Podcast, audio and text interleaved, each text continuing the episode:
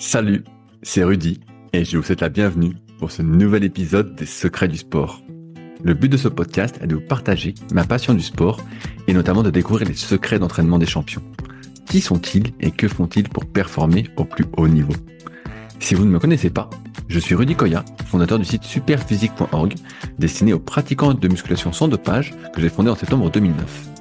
Sur ce site, j'ai écrit des milliers d'articles, fait des milliers de vidéos et je fais des podcasts depuis plus de 10 ans avec toujours la même ligne de conduite, trouver des réponses à mes questions. Sur ce site, vous retrouverez une partie de ce que je propose, que ce soit en termes de compléments alimentaires, destinés à améliorer votre santé, notamment bio, mais aussi une application, SP Training, des livres, des formations, ainsi que du coaching à distance. Aujourd'hui, j'ai le plaisir de vous partager ma conversation avec Bruno Hobby, ancien champion du monde du 100 km et surtout connu pour la fameuse méthode champenoise. On est revenu sur son parcours, notamment ses débuts en athlétisme, ainsi que sa découverte des longues distances.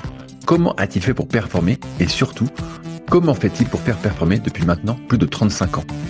J'espère que vous êtes prêts à en savoir plus sur la fameuse méthode champenoise. Bonne dégustation Salut Bruno, comment vas-tu aujourd'hui? Bah écoute, ça va bien, ça va, c'est la forme.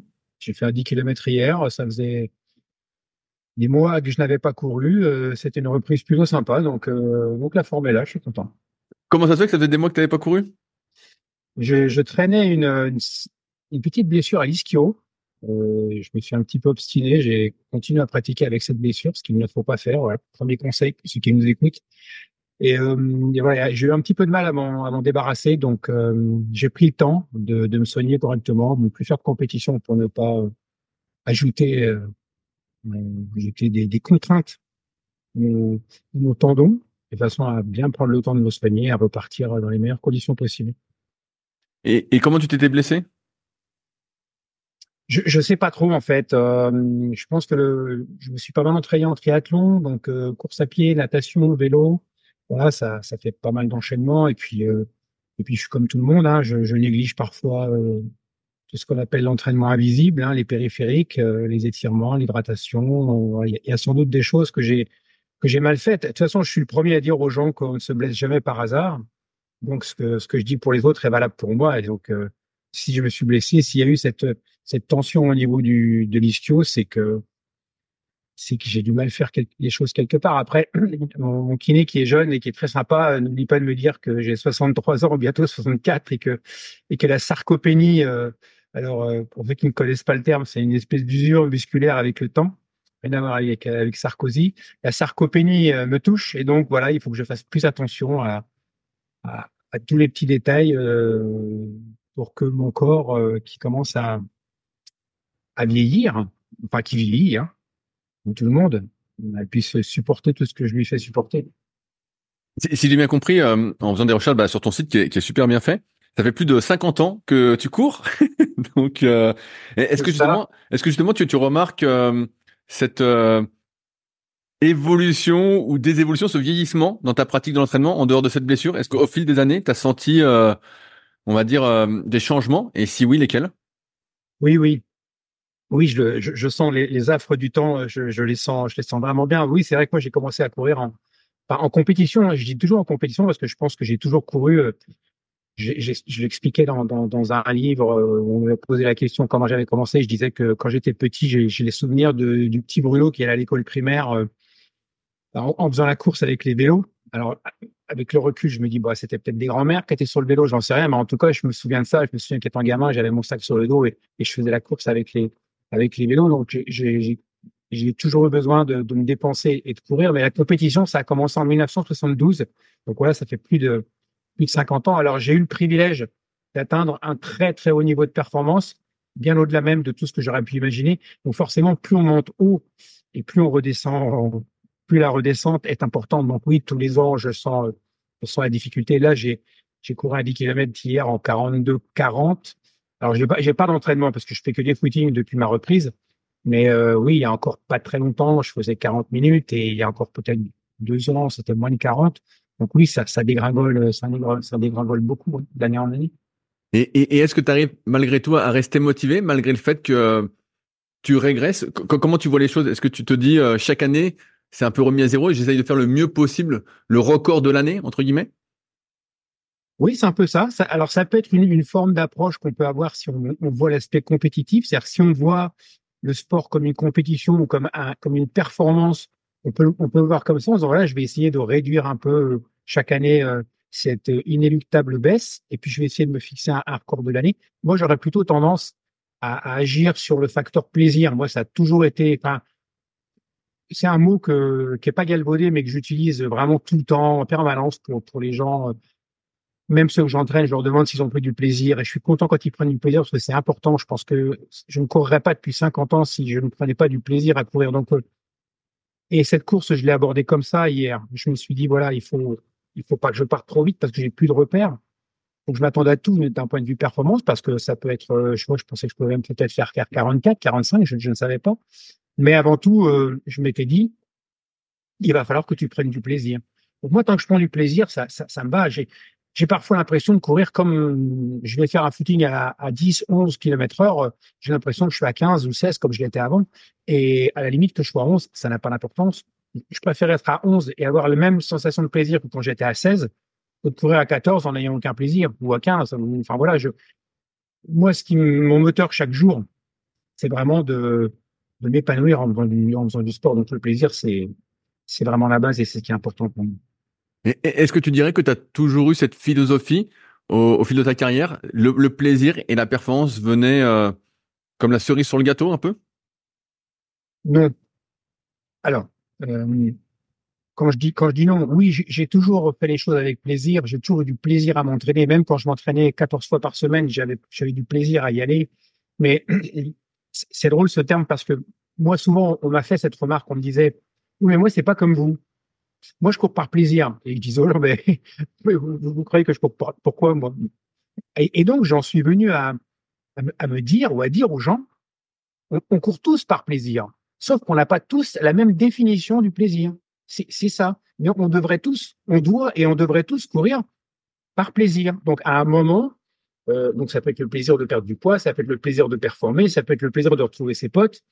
Il y a, plein de, formes le plaisir peut, peut, prendre. Moi, à un moment dans ma pratique, moi, mon plaisir, c'était d'être performant, c'était de, de réussir des, des classements, d'être dans les meilleurs dans ma discipline. J'ai eu le, le privilège d'être parmi les meilleurs au monde, même si j'étais pas le meilleur, mais d'avoir des classements euh, euh, top 8, euh, top 10. Donc voilà, mais, mais quand je faisais 8, je voulais faire 5 et je suppose que si un jour j'avais fait 5, j'aurais voulu faire 3 et, et etc. etc. J'ai côtoyé des, très grands champions, j'ai entraîné des très grands champions, je sais comment ils fonctionnent.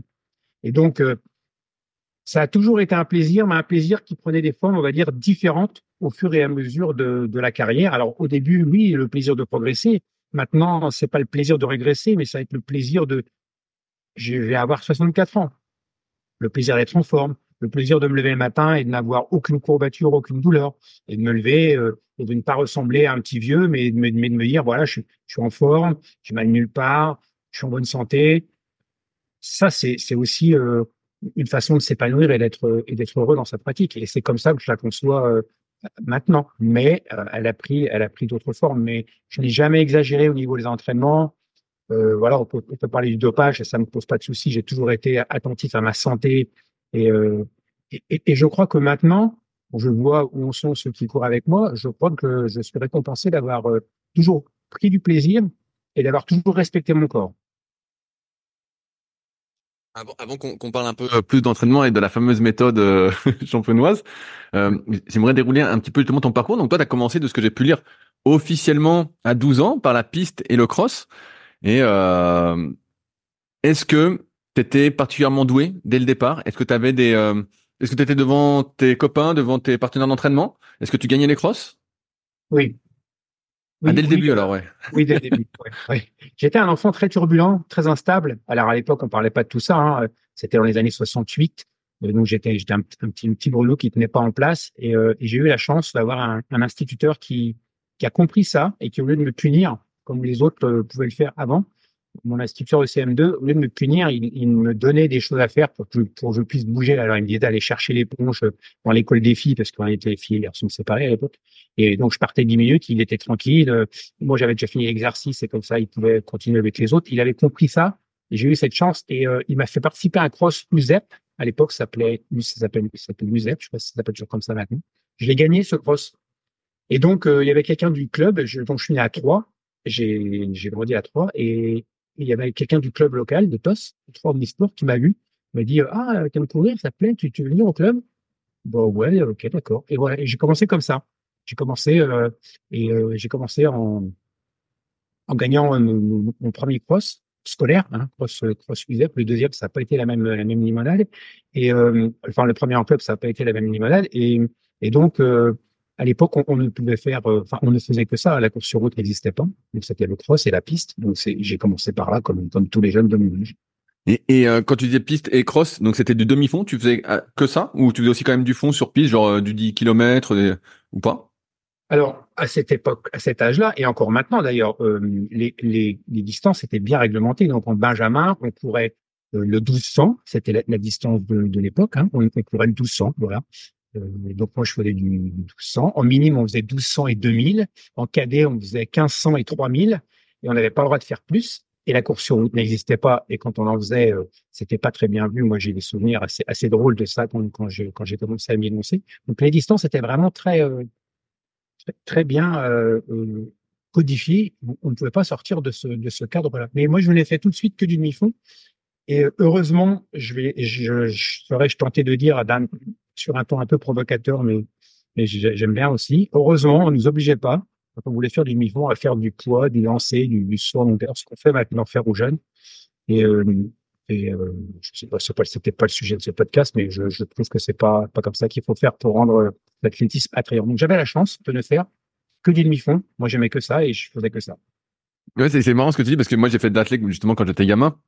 Et justement, quand moi je suis arrivé en poussin, donc j'avais euh, 9-10 ans, et on faisait toutes les disciplines, quoi. Et même après, euh, je me souviens dans des interclubs quand j'étais minime, quand il manquait du monde, bah on, on t'entraînait un petit peu au poids, au sans longueur, euh, tu faisais un peu tout. Et donc bah t'étais pas, toi, tu... moi j'étais demi-fond aussi, et donc euh, bref, je me souviens bien de ces anecdotes où tu fais tout, quoi. Alors, ça, ça part d'un bon sentiment, ça part d'un bon principe. Le principe, c'est de, de, cultiver la polyvalence chez les jeunes. Je trouve ça très bien. Kevin Mayer, euh, lui, euh, il est polyvalent, il cultive sa polyvalence, c'est très bien. Ce que, ce que alors j'ai été directeur sportif du club de Reims, hein, 1500 adhérents. Moi, je me battais contre les entraîneurs à l'école d'athlètes en leur disant, mais attendez, ok, on, fait la polyvalence, c'est très bien. Un gamin, il veut toucher à tout, c'est très bien parce que peut-être qu'il va être doué pour quelque chose qu'il ne connaît pas. Ok, ça, on le fait, il n'y a pas de souci. Mais on n'oblige pas un lanceur de poids à faire le cross on n'oblige pas un crossman qui fait euh, 1m20 et 32 kg à lancer le poids. Il va se lancer sur le pied, il va se fracturer le pied. Donc, j'exagère, mais donc voilà. Donc c'est ça. C'est on ne contraint pas l'enfant, mais bien sûr, on, essaye de lui faire découvrir un maximum de, de sport. Mais quand on part toute une journée euh, et, et, qu'on fait, euh, qu'on passe des heures à, faire un sport qu'on n'a pas envie de faire, je suis pas certain, avec les jeunes de maintenant encore moins, que ça que ça donne un, aspect attrayant à notre à notre athlétisme. Je suis vraiment convaincu de ça. Est-ce qu'au fil des années, euh, quand tu passes euh, minime, cadet, est-ce que tu te retrouves quand même parmi les meilleurs, vu que tu es rentré en club, tout ça? Est-ce que tu vois que tu progresses chaque année et que tu te rapproches des meilleurs ou tu restes loin?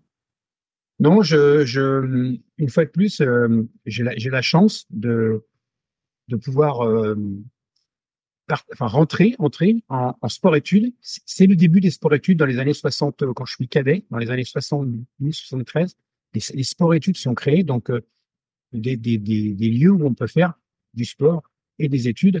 Alors moi, je suis pris à, à Font-Romeu, euh, en sport études à Font-Romeu, mais, mais je, me, je, me dégonfle parce que faut partir toute l'année et j'ai pas envie de quitter le cocon familial. Et donc, euh, je, je, me retrouve en sport études à, à Bar-le-Duc, mais c'est très bien aussi. C'est une sport études de niveau interrégional, c'est pas national comme Font-Romeu, mais euh, j'ai l'occasion de côtoyer euh, des, des, des, grands champions, notamment Pascal, Pascal Thibault qui a fait trois, trois Jeux olympiques, c'est une sport-étude handball et, et, et, course à pied, donc j'ai j'ai côtoyé les barjots, les barjots de l'époque, les handballeurs de l'époque. Donc euh, j'ai toujours été au contact des des meilleurs. Donc la sport-étude m'a permis aussi de, de, franchir un cap et de et de progresser et de m'améliorer encore. Et mais, toujours dans dans un même niveau. J'étais pas dans les deux, trois meilleurs français. Je faisais parfois quatre, parfois cinq. Euh, parfois huit. Mais euh, voilà, moi, ma génération, c'est euh, Arpin, Protet, De Baquer, tous les gens qui sont pris à non, Thiebaud, des gens qui sont allés aux Jeux Olympiques. Euh, moi, je ne suis jamais allé aux Jeux Olympiques. J'ai emprunté une autre voie quand, je me suis destiné à devenir enseignant d'éducation physique. Mais, mais j'ai toujours été au contact des, des meilleurs, au moins jusqu'en jusqu'en junior. Est-ce que tu te souviens justement de tes temps sur piste quand tu étais minime cadet? Oui, oui, je m'en souviens. Je m'en souviens parce que j'étais dans un collège en, alors j'ai quitté Troyes pour aller dans un, dans, en Seine-et-Marne et dans un collège en Seine-et-Marne. J'arrive dans ce collège en quatrième. Mes parents avaient déménagé.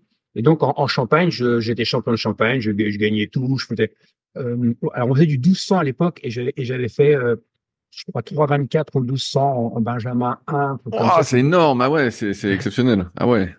Et, et donc, j'arrive euh, auréolé de mon, de mon statut de meilleur champenois. Et là, et, et là c'est le cross du collège collège Champ-Benoît, d'ailleurs, c'est drôle. Collège Champ-Benoît, on fait le cross du collège. Et là, donc moi, le, donc il me croyait, je croyais, me croyait bon, quoi. Hein, je gagnais tout en Champagne. Et là, je finis troisième du cross. Et je finis troisième de ma classe. C'est-à-dire que dans ma classe, en troisième, il y avait deux mecs qui étaient meilleurs que moi. Donc, il y avait un, il devait faire 3,19 ou 3,20 ou 1200. Et un autre, il faisait genre 5,50 au, 2000 à 3,20. Hein, euh, c'est vérifiable, je pense. Hein. on, peut, on peut vérifier. Euh, et, donc, euh, et donc là, je me retrouve dans, dans, dans une classe, euh, dans ma classe de troisième, j'étais le meilleur champenois euh, sans, forcer et sans difficulté. Et là, je me retrouve le troisième de, ma classe. C'était un truc incroyable, parce que je sais pas ce qui, s'est passé. On s'est retrouvé comme ça, euh, trois, gamins, trois jeunes. Et l'autre, c'était le meilleur performeur français sur 1200, l'autre de la classe. Et l'autre, c'était le meilleur performeur français sur 2000. Alors, moi, j'étais deuxième performeur français sur 1200 et j'étais troisième de ma classe. C'est drôle, mais c'est un, truc incroyable. Je, me demande comment mon, mon prof de PS à l'époque, il, il, voyait les choses, je me rappelle plus trop, mais c'était assez dingue de se retrouver comme ça, euh, avec trois gamins d'un tel niveau dans la même classe, et c'était même pas fait exprès. C'est même pas fait exprès. Donc, euh. Et après, euh, j'ai fait 4, 404 ou 1500 en cadet, record de Champagne, parce qu'après je suis revenu en Champagne. Donc voilà, c'était mes temps en cadet. Euh, euh, alors avec 4-0-4, je devais être, ouais, euh, j'étais finaliste au championnat de France, mais il y en a, il y en a qui devaient faire 4-1 ou 4-2, enfin qui devaient faire mieux, hein, parce que 4-4, j'étais pas le, j'étais pas le meilleur français, loin là. Et, et, et, donc, à, ce moment-là, donc tu es encore jeune, et est-ce que tu consentises le fait que tu n'arriveras pas, ou peut-être que c'était pas ton but, à devenir sportif de haut niveau, justement, comme tu avais côtoyé les meilleurs, que tu étais juste finaliste, et c'est peut-être pour ça aussi que tu empruntes cette voie de l'éducation physique pour devenir prof de PS? Ouais, c'est ça. C'est ça parce qu'en fait, euh, quand on, alors à l'époque, à mon époque, euh, quand on aimait le sport comme moi, passionnément, quand, ça remplit une, vie, pour continuer dans, dans le métier, il n'y avait pas d'autre solution que d'être prof. Il n'y avait pas tous ces métiers qui existent maintenant autour de la forme, de, de, l'activité physique. Ça n'existait pas. Donc, euh, en fait, tous les sportifs, on se retrouvait tous euh, après le bac, on se retrouvait tous euh, à la fac, euh, à l'UFR STAPS ou, ou, au CREPS. Et, et, donc, on était tous dans, dans, cette même dans cette même filière. Et donc, quand je me suis retrouvé, euh, moi, j'ai choisi Krebs, euh, j'étais un peu feignant. Euh, je, je, pensais que j'étais un mauvais élève, donc euh, j'avais cette opinion de moi d'être un, un, un, peu un croc, un mauvais élève. Et donc, je n'étais pas fait pour le système scolaire. Et donc, euh, alors évidemment, hein, j'ai été agrégé depuis, donc je me suis rendu compte que je m'étais trompé, enfin que l'école m'avait renvoyé une image de moi qui n'était pas la bonne. Mais donc, et, quand on était au Krebs, on faisait à l'époque, on faisait je sais pas combien d'heures de sport par semaine, mais c'était colossal. On faisait tous les sports, tout le temps.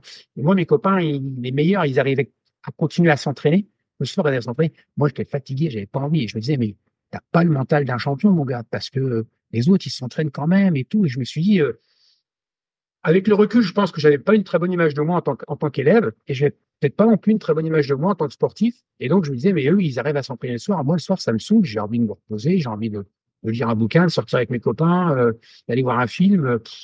Donc, euh, se taper 40 heures de sport par semaine et en plus s'entraîner après, euh, c'était pas trop mon truc, quoi. Et donc, euh, j'ai trouvé euh, cette excuse-là, entre guillemets, pour me diriger dans les études à fond et, euh, et laisser tomber, euh, laisser tomber le sport. Et ça a été un choix qui s'est qui s'est fait de manière un peu, un peu, un peu naturelle.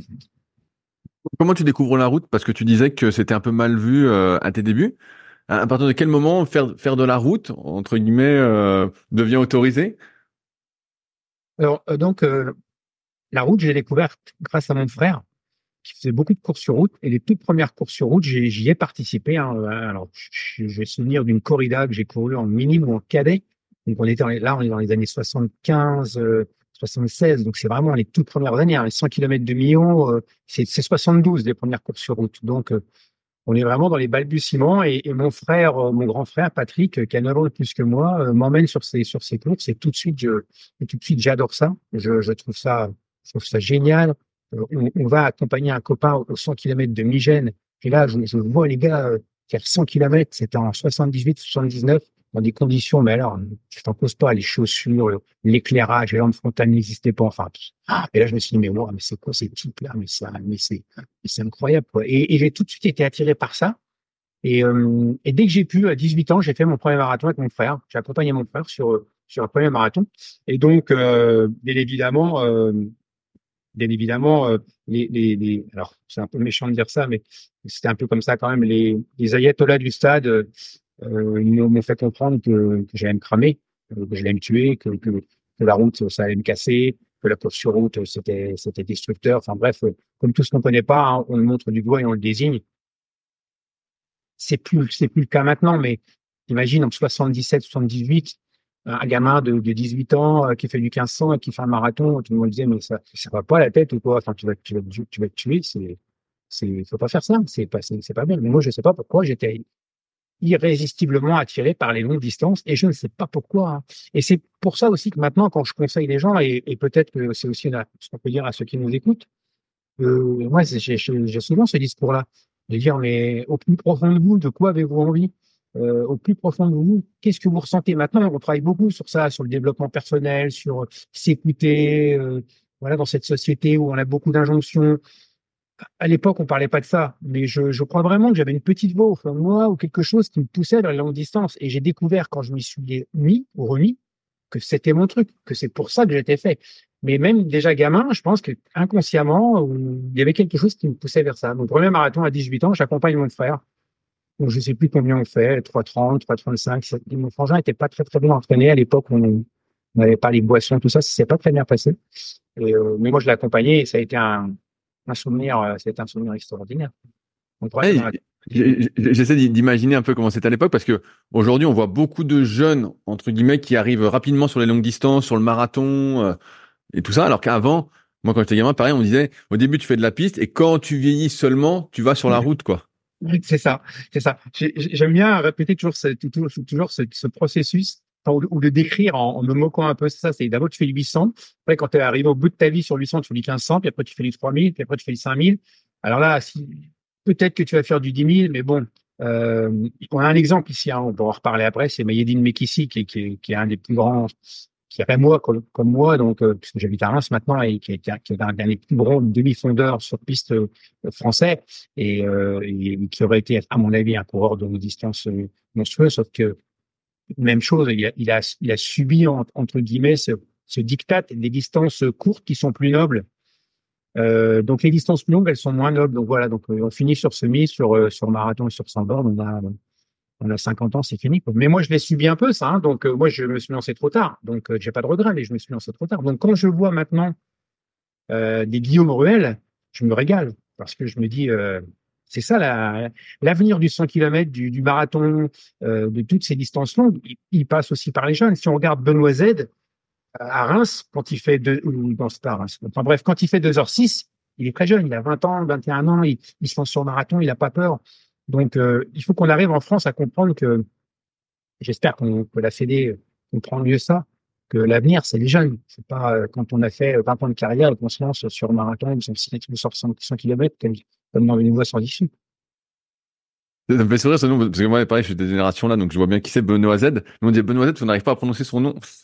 ouais, Benoît Zvierdlevski. on l'appelle Z, ouais. Benoît Zvierdlevski. Donc euh, oui, Benoît Z qui, qui, qui est très jeune, mais, mais déjà en cadet, il faisait du 10 000, Benoît. Il était, il était, c'était un gamin qui était, qui était, doué pour ça. Et, mais lui, il, lui, il s'écoutait.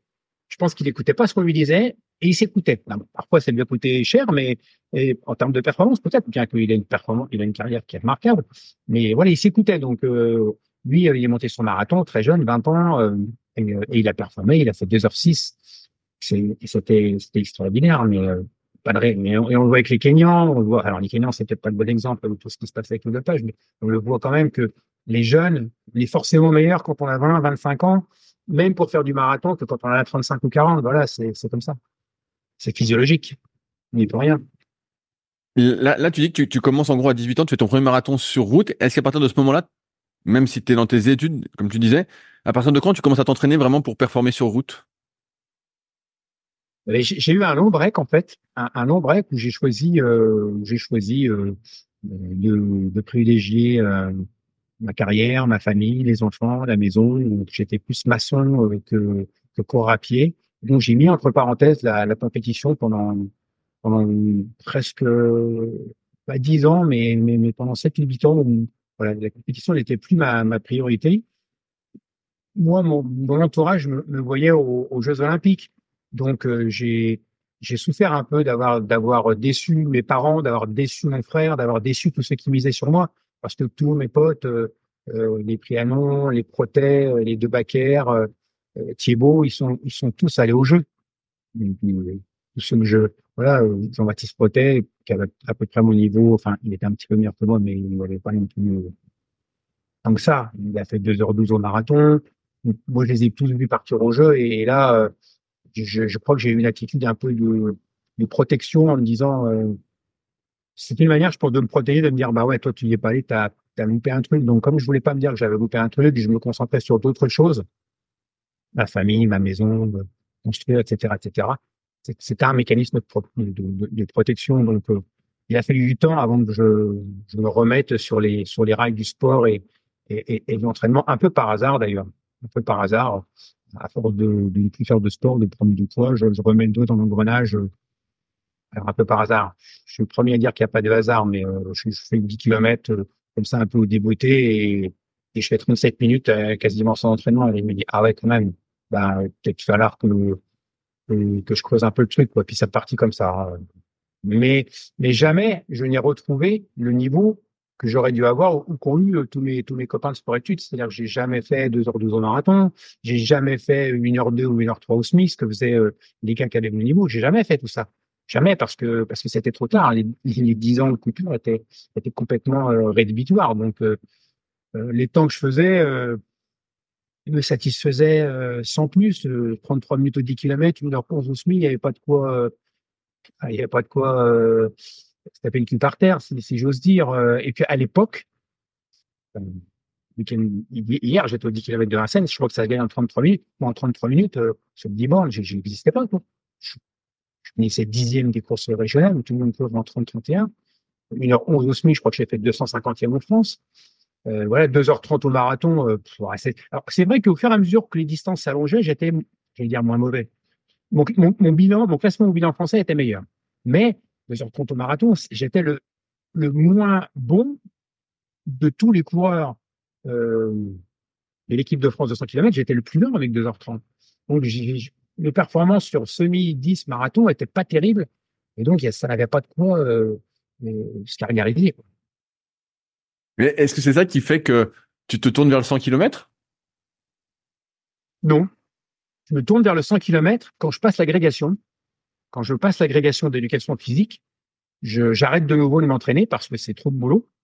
C'est trop, trop de, trop de, trop de boulot. Hein. Et là, et là, je découvre, en fait, je découvre en repassant le CAPES et en repassant l'agrégation, je, découvre en fait que, que je suis pas un si mauvais élève que ça. Le CAPES, je le passe. Euh, euh en fait, moi, j'ai fait la formation CREPS. La formation CREPS, on, sortait, on était professeur adjoint. J'ai pas voulu faire euh, la formation universitaire parce que je me dis si je pars en université, je me connais, je vais pas bosser, je vais je vais me planter. Donc j'ai fait une formation où euh, c'était une formation un peu à, l'ancienne euh, éducation, euh, ancienne formation des, des instituteurs, c'est-à-dire une formation cylindrique.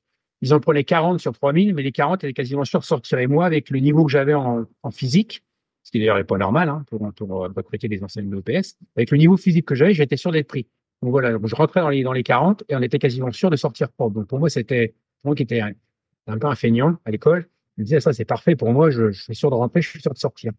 Et donc, mais sauf que quand on sort, on est prof adjoint. Alors, adjoint de, de qui? Je ne sais pas, parce que moi, je suis sorti, j'ai bossé tout seul dans un collège, j'étais adjoint de personne, mais, mais bref, euh, c'était une forme de rémunération un peu moindre. Et donc, j'ai passé le CAPES interne dès que j'ai pu. J'ai eu du premier coup, j'ai passé l'agrégation, et c'est là que je me suis dit, mais en fait, je suis pas si, pas si mauvais que ça à l'école. Donc, je me suis rendu compte après coup que euh, finalement, je n'étais peut-être pas si mauvais que ça. Et c'est aussi comme ça que je me suis rendu compte que je n'étais pas si mauvais que ça en, course à pied, puisque les longues distances euh, m'ont prouvé que, j'étais capable de faire de belles choses. Et donc, je passe l'agrégation, j'arrête tout, j'arrête tout. Euh, et puis, euh, quand, quand je, j'ai réussi du premier coup, donc le truc est complètement improbable, selon moi, je l'avais passé pas pour l'avoir, hein, je disais l'agrégation, tu l'auras jamais, je l'ai passé pour, pour progresser dans mon métier d'enseignant. Parce que j'avais compris en passant le CAPES interne, j'avais appris beaucoup de choses sur la pédagogie. Et je me suis dit, ah, je vais passer la, je vais faire la formation d'agrégation d'éducation physique. Je vais apprendre plein de choses. Ça va être, bien. Je vais me former dans mon métier. Je vais apprendre. mais je n'imaginais pas une seule seconde pouvoir être agrégé de, de PS. C'était même pas, c'était même pas imaginable pour moi. Et donc, je l'ai du premier coup. Et là, euh, bah, je, je me remets à courir parce que ça me manque. Et, euh, je rencontre un copain, euh, Christian Lotte, on ne pas le nommer, s'il si, m'écoute ce, podcast. Il dit, ah, bah, tiens, on part aux 100 km de, de là, à la fin du mois, tu veux pas venir avec nous? Je dis, n'importe quoi. Ça fait un mois que je cours plus, euh, ça va pas la tête ou quoi? Mais, euh, et là, je crois que ça redéclenche tout ce que j'ai, tout ce que j'ai vu étant gamin, les 100 km de Migène, euh, mes, mes héros euh, de, d'enfance, et, et, et, je crois que ça a envoyé une petite, une petite graine dans mon cerveau, et, et la graine, elle met du temps à germer, mais et je me dis pourquoi pas?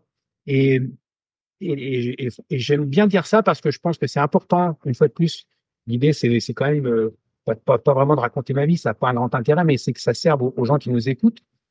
Moi, je, je, je pense vraiment que on a au plus profond de soi, à un moment ou à un autre, ça finit par, euh, par, par, ressortir. C'est quelque chose qui, à un moment ou à un autre, refait surface. Et donc, euh, je, je, j'avais peur de faire 100 km parce que je, je me disais, j'avais, j'avais tellement entendu que les longues distances, c'était une voie de garage, je pensais que si je faisais du 100 km quand je faisais 2h30 au marathon, j'allais perdre. Mais perdre quoi? Quand on y pense bien, 2h30, perdre quoi? J'avais rien à perdre. J'étais 2h30 et voilà, ou je sais plus, j'étais dans les deux ou trois meilleurs de ma région, mais ça, c'est rien. Il y a rien à perdre. Et quand je vois tout ce que j'ai gagné en n'ayant plus peur de perdre, mais c'est incroyable, quoi. Donc parfois, parfois les choses, la morale de l'histoire, c'est parfois on ne fait pas les choses par peur de perdre, mais perdre quoi? Euh, c'est très relatif. Et donc, du coup, je me lance sur 100 km parce que je me dis, bah, de toute façon, j'ai arrêté de courir pendant un an et demi pour préparer la grille. J'ai plus rien à perdre. Mais j'avais rien à perdre. Mais c'est quand même avec le recul, je me dis, mais c'est quand même dingue de se dire que cette discipline qui m'a tellement amené, qui m'a tellement apporté le 100 km, je l'ai fait presque en, par défaut, en me disant, oh, bah oui, je peux y aller maintenant, j'ai plus rien à perdre. Alors que j'avais rien à perdre. Et tout a gagné. Et donc, je me dis, bah, allez, allons-y, hein, soyons fous, euh, tentons le truc, quoi. Et puis, je pense que quelque part aussi, au plus profond de moi, je fais un peu de la psycho à deux là, mais je me disais, euh, euh, bah, comme je suis pas préparé, si je me loupe, c'est pas grave. Je pense qu'inconsciemment, je, suis sûr qu'inconsciemment, j'avais cette idée-là. En me pas de façon, préparer un 100 km en, un, mois et demi, euh, si tu le doutes, bah, tu diras que tu n'as pas eu le temps de le préparer. Je pense qu'il y avait ça. je ne l'ai pas formalisé, mais je suis sûr que c'était dans, un coin de, ma tête. Sauf que à cette époque-là, j'ai quand même un bon niveau, même si 2h30, c'est pas le bout du monde. Et en un mois et demi, je me retrouve à, courir euh, plutôt pas mal, quoi. Et puis, je, je suis encore jeune, hein, même si je suis vieux pour un sportif, j'ai 35 ans. Donc, euh, très vite, je retrouve un niveau de footing correct et je me lance sur mon premier 100 km comme ça, avec vraiment la préparation minimale. Mais j'y vais en le disant, je vais juste finir. Hein. C'est hors de question de faire une performance. Je vais juste, je vais juste pour finir. Et je, et je, vais à, à Rognonas, donc en janvier 95, je crois juste pour finir et découvrir et retrouver un peu ce que, ce que j'avais admiré quand j'avais 18 ans, les sans bornam.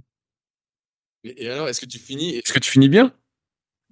Alors, je, mes copains, euh, tous mes copains des, des, des, des Pernets, la Jogging Club des Pernets, eux partaient pour faire des temps entre 8h30 et 9h. Donc c'était quand même des, assez bons coureurs, quoi. Hein, 8h30, 9h. Et là, je me dis, mais on va partir avec eux. 8h30, 9h, c'est pas possible, quoi. Après, je me dis, ah, si je fais moins de 10 heures, ça serait quand même déjà pas mal, 10 à l'heure. Mais je me rendais pas compte. Hein. Je me dis, ah, on ça? Et puis, bah voilà, on prend le départ. Euh, J'ose pas partir tout seul. Je pars avec eux, je les suis au Garabien. Euh, eux, qu'est-ce qu'ils font? Bah, Ils partent trop vite, hein, comme, la plupart des coureurs. Ils partent trop vite, ils partent tous sur des bases de 12 km heure. Donc 12 km heure, c'est 8-24, je crois. Et moi, je les suis, j'y vais. Et je me rends pas bien compte. Alors forcément, 12 à l'heure, c'est facile pour moi, quoi. Mais on sait très bien que sur 100 bornes, euh, représente que c'est facile au début. Et puis au bout du 40, 45e, 50e, euh, je, me, retrouve devant. Et je les entends encore me dire, ah, toi le 100 bornes marathonien, attends, où tu vas là? La course n'a pas commencé. Hein. On me dirait, ah, il est pour qui se prend lui? Et puis, euh, mais en fait, c'est eux qui fléchissaient. Et moi, j'étais régulier, sans me rendre compte. Et puis je suis parti comme ça. Et puis plus les kilomètres passaient, et puis j'étais mieux, j'étais mieux, j'étais mieux. Et, et donc en partant sur les bases de 8h30, je fais 7h54 au premier. Et là, je me dis, waouh, waouh, c'est, ça que je veux faire. C'est, ça ma discipline, c'est, c'est 7h54 au premier. Je, je, mais me suis dit, mais c'est pas possible, quoi. Et puis là, je me dis 7h54, euh, c'est pas du haut niveau, mais, mais l'équipe de France, à l'époque, c'était 7h15, quoi. Je me dis, mais non, quand même, quoi. Il y a un truc à creuser, quoi. Et puis j'ai, pris un plaisir de, de, dingue à faire cette course. C'était génial. Si euh, j'ai bien suivi, tu, tu, mets 4 ans à atteindre ton meilleur niveau sur 100 km où tu atteins euh, ce qui est le record du monde à l'époque, si je dis pas de conneries aussi, 6h51. Euh, comment tu t'es entraîné? Parce que là, tu avais fait une préparation minimaliste pour euh, atteindre, pour gagner cette, cette, bonne, cette bonne heure. Euh, tout à l'heure, tu parlais de 14 entraînements par semaine. Comment ça s'articulait Comment tu as, vu les choses? Parce que toi, à l'époque, tu es juste après, tu vas me corriger, mais pour moi, là, tu es agrégé de PS, tu pas encore passé euh, de brevet d'État ou autre. Euh, et donc, euh, comment tu fais pour t'entraîner? Est-ce que tu prends un entraîneur? Comment ça s'organise tout ça? Ouais, c'est, c'est comme, comme dit, comme dit l'expression consacrée, c'est une putain de bonne question et on la pose pas souvent d'ailleurs. Mais c'est vrai que c'est, c'est hyper intéressant parce que, alors une fois de plus, c'est pas pour raconter ma vie, mais pour, pour le cheminement de, de ceux qui nous écoutent. En fait, je suis, je suis pas encore sans bornard. dans l'âme, je reste un marathonien. Et moi, mon rêve, c'est de faire moins de 2h30 au marathon. Donc, en fait, je, je reprends l'entraînement. Euh, je dis pas que son kilomètre est anecdotique, mais moi, ce que je veux, c'est faire moins de 2h30. Je ne sais pas pourquoi. Il faut être plus on style des, des, des, barrières qui sont déconnées. Est-ce que ma vie allait changer si j'allais faire 2h29 Non. Mais voilà, c'est comme ça. Euh, je voulais faire moins de 2h30. Donc, en fait, je, je reprends l'entraînement de marathonien. Je veux faire moins de 2h30. Et puis, euh, me dis l'année prochaine, j'y retourne au mois de janvier. Janvier, c'est bien, j'en avais un peu marre de faire les crosses. Donc en janvier, euh, quand, la saison est finie en septembre, je me consacre au 100 et j'en fais un deuxième et, je vois ce que ça donne. Donc c'était ça en fait le plan. C'était ça le plan. Et, euh, donc je, refais une préparation de, marathon. Euh, à cette époque, il n'y a pas de référence, il n'y a personne qui s'est entraîné sur, sur les longues distances. Personne. Personne, personne ne sait. Je trouve pas d'informations. Euh, les quelques cours qui font du sans borne, c'est très anarchique. Euh, soit ils veulent pas le dire, soit ils n'ont pas l'entraînement structuré. Mais après, j'ai appris à les connaître et donc il y avait y avait pas vraiment d'entraînement structuré. Et là, euh, les côtés profs agrégés qui voilà qui, prépare ses, ses qui, qui ses cours avec ses élèves, ce, côté-là, euh, on se prend le dessus. Je me dis, faut, faut que je comprenne comment ça fonctionne cette, épreuve. Et en fait, j'ai commencé à chercher. je me suis entraîné moi-même. J'ai été mon propre cobaye. J'ai testé des trucs, j'ai tenté, j'ai réfléchi et, euh, et, je me suis dit, euh, le 100 km, finalement, pourquoi est-ce que ce serait différent du marathon? Donc, je me suis dit, il faut que je garde les mêmes bases. Euh, les mêmes bases, développement de la BMA, développement de l'EMA, développement de la vitesse spécifique, voilà, le, le, fameux trépied, le fameux le trépied. Et, euh, et, je me suis dit, je vais reprendre ça et je vais juste l'allonger un peu, puis on, on, va voir un peu comment ça, comment ça fonctionne. Mais j'ai repris les mêmes bases et puis, euh, et puis la deuxième, la deuxième course que je fais, donc l'année d'après, euh, ça se passe plutôt bien puisque je, je fais 7h14. Ah ouais, ah ouais, t'as, t'as, t'as gagné 40 minutes. Ouais, il gagne 40 minutes. Et là, je me dis, là, t'es aux portes de l'équipe de France, mon garçon. J'avais pas fait, j'aurais, j'aurais dû être en équipe de France. 7h14 à l'époque, c'était, enfin, 96 ou 7, ça suffisait pour être en équipe de France. Mais je l'ai pas fait, euh, je connaissais pas euh, les critères de sélection et il fallait faire ça au championnat de France. Donc moi, je faisais ça à Rognanes, parce que Rognanes, c'était bien, c'était au mois de janvier, le parcours était peur, ça me plaisait bien, il faisait chaud, pas trop froid. Et donc, en fait, ma performance, elle est, elle est hors critères de sélection, puisque euh, les premiers critères de sélection, c'est le championnat de France, c'est la place qu'on a fait dans les championnats du monde, et les autres épreuves viennent en, critère 3. Donc moi, j'étais en critère 3, donc j'ai pas été pris euh, en, en, sélection. Et ça, je le comprends.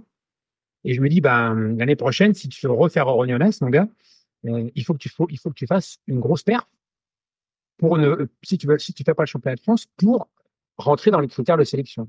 Et c'est ce qui se passe l'année suivante. Je fais 6h56, je gagne la course. Et là, du coup, boum, je rentre dans les critères. Meilleure performance française de l'année 98. Et là, je rentre dans l'équipe de France et je fais les championnats d'Europe au mois de, au mois de juin en Belgique. Et donc là, c'était, c'était parti. Donc trois ans à faire un seul 100 km par an en restant un peu avec l'esprit plutôt marathonien, pas vraiment son bornard. Et, et, trois ans pour construire une méthode, commencer à comprendre les choses.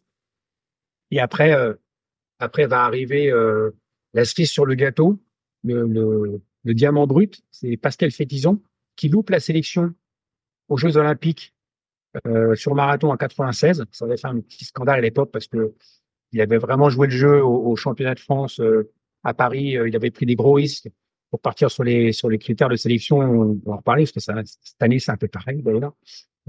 et, et donc, il fait 2-14, mais il fait 2-14 en partant sur des bases de 2-11, il prend des risques, il finit 9e, premier français, il n'est pas sélectionné. Et, là, ça a fait un scandale parce que les coureurs de France se disaient qu'il n'y aurait même pas un marathonien au jeu et que c'était un peu leur faire leur manquer de, de, respect. Et là, Pascal, il est dégoûté et, et il décide de faire du 100 km. Et ça passe à moi pour que, pour que je l'entraîne. Et là, j'ai une Ferrari entre les mains, une Porsche, je sais pas comment je, je connais rien en bagnole, mais bref, j'ai une grosse voiture. Quoi. Et là, avec lui, euh, j'ai pu, euh, on a pu tester, euh, on a pu faire des essais. Qu'est-ce qui marche mieux sur les sorties? Longues Parce que c'est ça la grosse problématique. la sortie longue, comment faire une sortie longue? Comment reproduire un effort de 100 bornes? Comment c'est pas possible Déjà, reproduire un marathon, c'est compliqué. On dit aux gens de ne pas faire un marathon, de faire un marathon.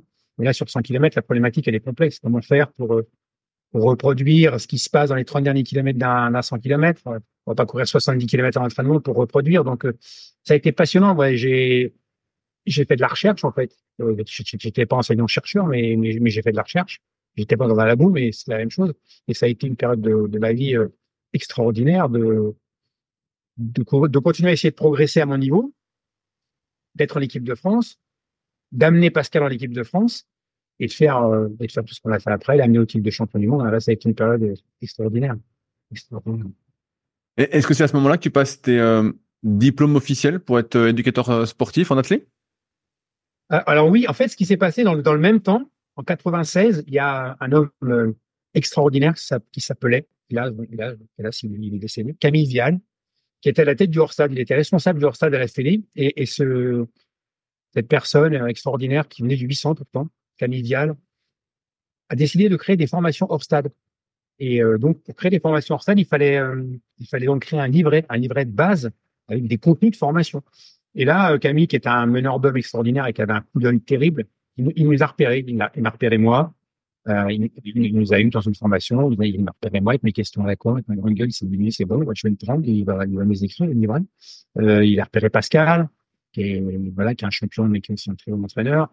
Euh, Jean-Pierre Monceau, euh, qui vient de nous quitter récemment, donc euh, j'ai encore plus de, joie de, de, le citer. Il crée une équipe et il, crée les livrets de formation. Et donc, nous, en fait, on a créé les formations stable. On a créé les contenus. Isabelle Guyot, multiple championne du monde de, de course de montagne, donc, on, crée ces livrets de formation et donc euh, on, passe les formations, on passe les formations en retard, on devient formateur en même temps qu'on forme. Et donc, j'ai passé tous mes diplômes fédéraux pendant ce temps-là. Donc, à l'époque, il y avait niveau 1, niveau 2, niveau 3, niveau 4. Donc, je vais jusqu'au niveau 4, le niveau entraîneur euh, national, on va dire, entre guillemets. Euh, donc, voilà, donc je passe tous mes diplômes euh, fédéraux. Avec l'agrégation, j'ai déjà des, équivalences, mais comme j'aime bien faire les choses proprement, je, je, même si je suis pas rémunéré dans mon métier d'entraîneur, je passe aussi les diplômes d'État parce que pas c'est facile pour moi de les passer, mais bon, voilà, j'ai été, je me passé la grecque, j'ai bossé comme un dingue, donc passer des diplômes d'État, j'étais dans cette, dans cette démarche de, d'apprentissage et du coup euh, peut-être que je rattrapais aussi toutes ces années à l'école où j'ai pas foutu grand chose donc du coup j'avais une espèce de boulimie et donc je passe aussi mes diplômes d'état ce qu'on appelait à l'époque les brevets d'état le premier degré deuxième degré etc. mais euh, mais je je suis pas. Enfin, en France, on est on est très axé et un peu obnubilé par les diplômes. Euh, moi, je, je, suis pas forcément fier d'avoir tous ces diplômes et je pense que c'est bien de les avoir, mais euh, euh mais mais euh, le, terrain c'est important aussi. Tous les ce qu'on a fait tous ces diplômes. J'aimerais qu'on aborde un peu plus en détail la méthode champenoise, donc. Ouais. donc ta philosophie d'entraînement. Là, tu parlais de sortie longue, tout ça, et euh, donc tu as cité le, le, triptyque, un peu le, trio de la méthode champenoise, comme elle a été appelée, euh, si j'ai bien compris, au, Trail des, Templiers à l'époque. Euh, c'est Gilles Bertrand qui, qui a écrit un livre sur l'entraînement. Et voilà, bah, j'aime bien citer les gens euh, quand je le peux. Et Gilles Bertrand, on lui doit beaucoup dans, dans, dans, la course à pied, on lui doit beaucoup, le créateur des Templiers, de la course des, de la course du, du milieu qui a aussi euh, qui avait aussi créé une magazine VO2 magazine. Non, mais j'étais abonné au VO2 magazine aux deux. Il y avait VO2. Euh, il, y en avait deux. Il y avait VO, 2 Mag et VO2 Athlé, je crois. Il y avait un truc comme ça. Ouais, ouais, bah, c'était le VO2 Mag qui, qui, était produit à Millau d'ailleurs. Hein. Ils avaient leur, leur, leur, bureau à Millau.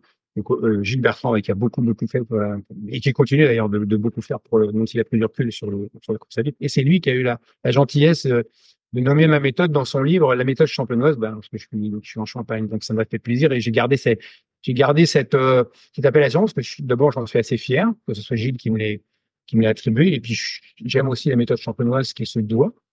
Donc, le champagne. Donc, la méthode champenoise, pour moi, ça a du sens dans tous les sens du terme. Donc, la méthode, ouais, la méthode euh, avec ce triptyque, je suis né à trois. Il y a beaucoup de choses qui vont par trois dans ma vie. Et, et, et ce, ce, fameux trépied de la performance, euh, j'aime bien donner des choses qu'on retient facilement. Donc, j'aime bien dire que performance égale puissance plus endurance plus efficience. C'est facile à se rappeler. C'est le, théorème de la, performance pour moi. Performance égale puissance plus endurance plus efficience. Donc, la puissance, puissance aérobie. Donc, euh, on pourrait dire que c'est la VMA, pour faire simple. C'est un peu réducteur, mais c'est ça. C'est tout le travail de VMA, c'est le travail de puissance. Augmenter la consommation maximale d'oxygène. Ça, c'est ça, c'est quand même un, pilier. C'est un peu le moteur. Hein. Si on compare un coureur à une voiture, c'est le moteur. Donc la puissance, premier, premier pied du trépied. L'endurance, mais pas l'endurance euh, de Serge Coutreau, hein. même si euh, Serge, j'ai beaucoup d'admiration pour lui. Euh, on lui doit tellement, on est tous des fils de Serge Coutreau. Pas l'endurance fondamentale, l'endurance aérobie, c'est-à-dire la capacité à courir vite, à courir le plus vite possible en fonction du temps d'effort. Je, je précise bien en fonction du temps d'effort. On ne peut pas courir aussi vite si on court 5 minutes, 10 minutes, 1 heure, 2 heures et 4 heures. C'est une lapalissade, mais, mais, mais c'est comme ça. Donc puissance, endurance, endurance aérobie. Euh, et, euh, et, le troisième pilier, c'est l'efficience, c'est donc le, le, rendement, le coût énergétique de la foulée, ce que ça vous coûte en énergie quand vous vous déplacez. On peut avoir une grosse voiture avec un gros moteur qui roule vite, mais si elle dépense beaucoup d'essence, elle ira moins loin qu'une autre voiture qui a autant de puissance. Donc, euh, pour moi, la méthode champenoise, c'est ça, c'est le, le, travail de ces trois piliers, trépieds fondamentaux, puissance, endurance, efficience égale performance. Euh, alors j'ai pas mal de, questions parce que, comme tu sais, aujourd'hui, bah, tout s'est un peu démocratisé en théorie sur le net, sur les réseaux sociaux, tout ça. Oui, oui, oui. Et, euh, et, sur les longues distances, donc euh, je me pose la, la question, euh, donc je suis pas du tout expert, hein, de la pertinence du travail de VMA. Tu sais, pour euh, moi, ce que, ce que je peux lire sur les réseaux sociaux, donc de la part d'experts théoriques, c'est que la, la, VMA a peu d'incidence finalement sur la performance euh, sur très longue distance, sur marathon et plus. Euh, toi, ça fait partie de ton, ton, ton triptyque, ton trio. Euh, Est-ce que tu as remarqué que cette amélioration justement de, la puissance t'aidait euh, justement pour les longues distances Tu vois, à contraire de tout ce qui se peut dire actuellement? Alors, ce que, ce que, alors, moi, je, ce que j'ai constaté, hein, tout ce que j'ai appris ou tout ce que j'ai écrit, ça, ça, vient du terrain. Je suis pas un grand scientifique, j'ai pas énormément de connaissances scientifiques. Enfin, en tout cas, c'est pas ce qui me passionne le plus. Comme une fois, c'est mon côté peut-être mauvais élève. Donc, euh, moi, je j'aime bien que le terrain valide ce que je pense ou ce que j'ai lu ou ce que j'ai cru comprendre. C'est important pour moi. Quand Pascal Fétizon, euh, grand champion euh, de, de, la course à pied, une heure de au SMI, des sélections sur euh, sur semi, sur marathon en équipe de France, euh, vice-champion du monde de cross à Boston avec la grande équipe de cross euh, de l'époque. Quand, quand, Pascal Fétizon se lance sur 100 km, tout de suite, premier 100 km, 6h29. Donc voilà. J'étais à côté de lui en vélo, j'ai passé 70 km à. Alors, j'étais en vélo, mais c'est comme si j'étais un cheval sur, sur, sur lui que je tirais sur les rênes pour pas qu'il accélère. Voilà, c'est un avion pour les 100 km. C'est un avion. Pascal, euh, il a une base qui lui permet de courir à 16, 17 à l'heure en footing, euh, comme qui rigole. Donc, euh, donc, euh, ça fait écho. Je me dis, c'est quand même drôle, quoi, que le mec qui a le plus gros moteur, c'est celui qui performe tout de suite. Donc, je voudrais qu'on m'explique, alors que le gars, il n'a pas forcément une endurance extraordinaire, endurance aérobie 200 km. Il a une endurance aérobie de 6 heures et demie. Il n'a pas une grosse endurance aérobie de 6 heures et demie, puisque il n'a pas beaucoup travaillé ça son efficience sur 100 bornes, elle est, débutante. Il, débute dans le métier. Donc, moi, je veux bien qu'on me dise que la VMA ne sert à rien. Euh, ceux qui ont les plus grosses VMA sont quand même ceux qui vont les plus vite. Néanmoins, pour apporter un, bémol à tout ça, quand on est en équipe de France, on a tous été testés par le professeur Lacour, éminent physiologiste euh, pour lequel j'ai beaucoup de respect, et il a testé toutes nos VMA. Et il s'est rendu compte toutes nos VMA, donc ça allait de 19,5, je crois, à Pascal, je crois qu'il avait 22,5, je ne sais plus. Enfin bref, euh, toutes les VMA de tous les sportifs euh, membres de l'équipe de France 100 km. Et on s'est rendu compte que les écarts de VMA étaient disproportionnés par rapport aux écarts de performance. C'est-à-dire qu'en gros, les écarts de performance n'étaient pas si grands que ça, mais les écarts de VMA étaient très importants. Et le professeur Lacour, on a conclu que la VMA n'avait pas une incidence déterminante sur la performance sur 100 km. Et c'est vrai. la performance déterminante, c'est l'efficience, parce qu'on court pendant 7 heures, 6 heures, et c'est l'endurance aérobie, la capacité à utiliser le plus gros pourcentage de VMA possible. Néanmoins, plus la VMA est développée, on va pouvoir utiliser une part importante. Donc, c'est ça la conclusion, c'est que ce n'est pas déterminant, mais ça reste quand même quelque chose qui est, euh, qui est important et, on le voit, hein, on le constate. Guillaume Ruel, euh, qui est le meilleur français actuellement, euh, regardez les performances qu'il réalise, je crois qu'il vient de faire une heure quatre swing. voilà, c'est des gens qui, quand même, sont, sont rapides, 2h15, 2h4 heures de marathon. Donc, les, les, meilleurs sur 100 km sont les meilleurs sur, sur des distances courtes, mais on peut.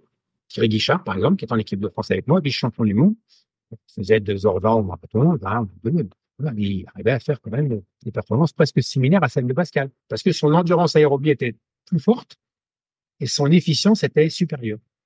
Donc, j'espère que je n'ai pas trop digressé euh, et que j'ai répondu à la question. Euh, la VMA n'est pas déterminante, mais elle est pas Oui, oui, mais j'ai bien compris. En fait, euh, si tu n'as pas 19,5 de VMA, de toute façon, c'est que des gros chiffres. Donc forcément, euh, quand on est là, euh, ouais, ça, va, ça, ça va. On était tous au-dessus de 20. Hein. donc c'était une fois qu'il y avait un seul qui était à 19,5, c'était Denis Gac, mais qui était d'une endurance monstrueuse, Denis.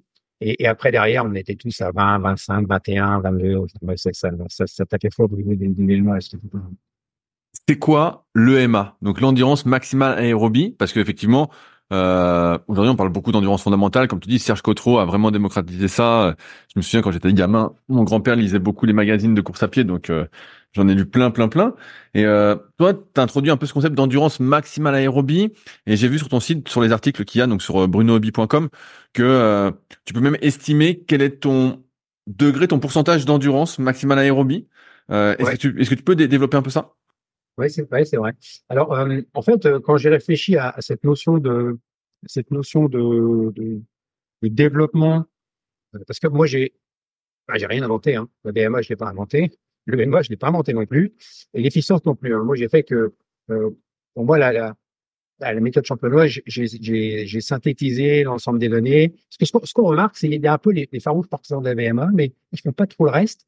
Après, il y a les, les, les farouches partisans d'endurance. Ça revient à la mode, hein, euh, quand on va sur les réseaux autour. L'EF, on n'a même pas besoin. Mais quand on, parle, quand on dit EF et qu'on sait ce que ça veut dire, endurance fondamentale, ça, quand on n'a même pas besoin de prononcer le mot de quelque chose, euh, ça veut dire quand même que c'est très utilisé. Et je, je, je trouve, je sais pas ce que tu en penses, il y a un retour de l'endurance. Bien sûr. Je, je, je sais pas. Coutreau a, tiens, je, il complètement, enfin, je pense que, j'ai pas fait de statistiques, euh, mais je suis sûr que une personne sur deux, deux personnes sur trois qui parlent de F ne savent même pas que c'est un concept de Serge Coton.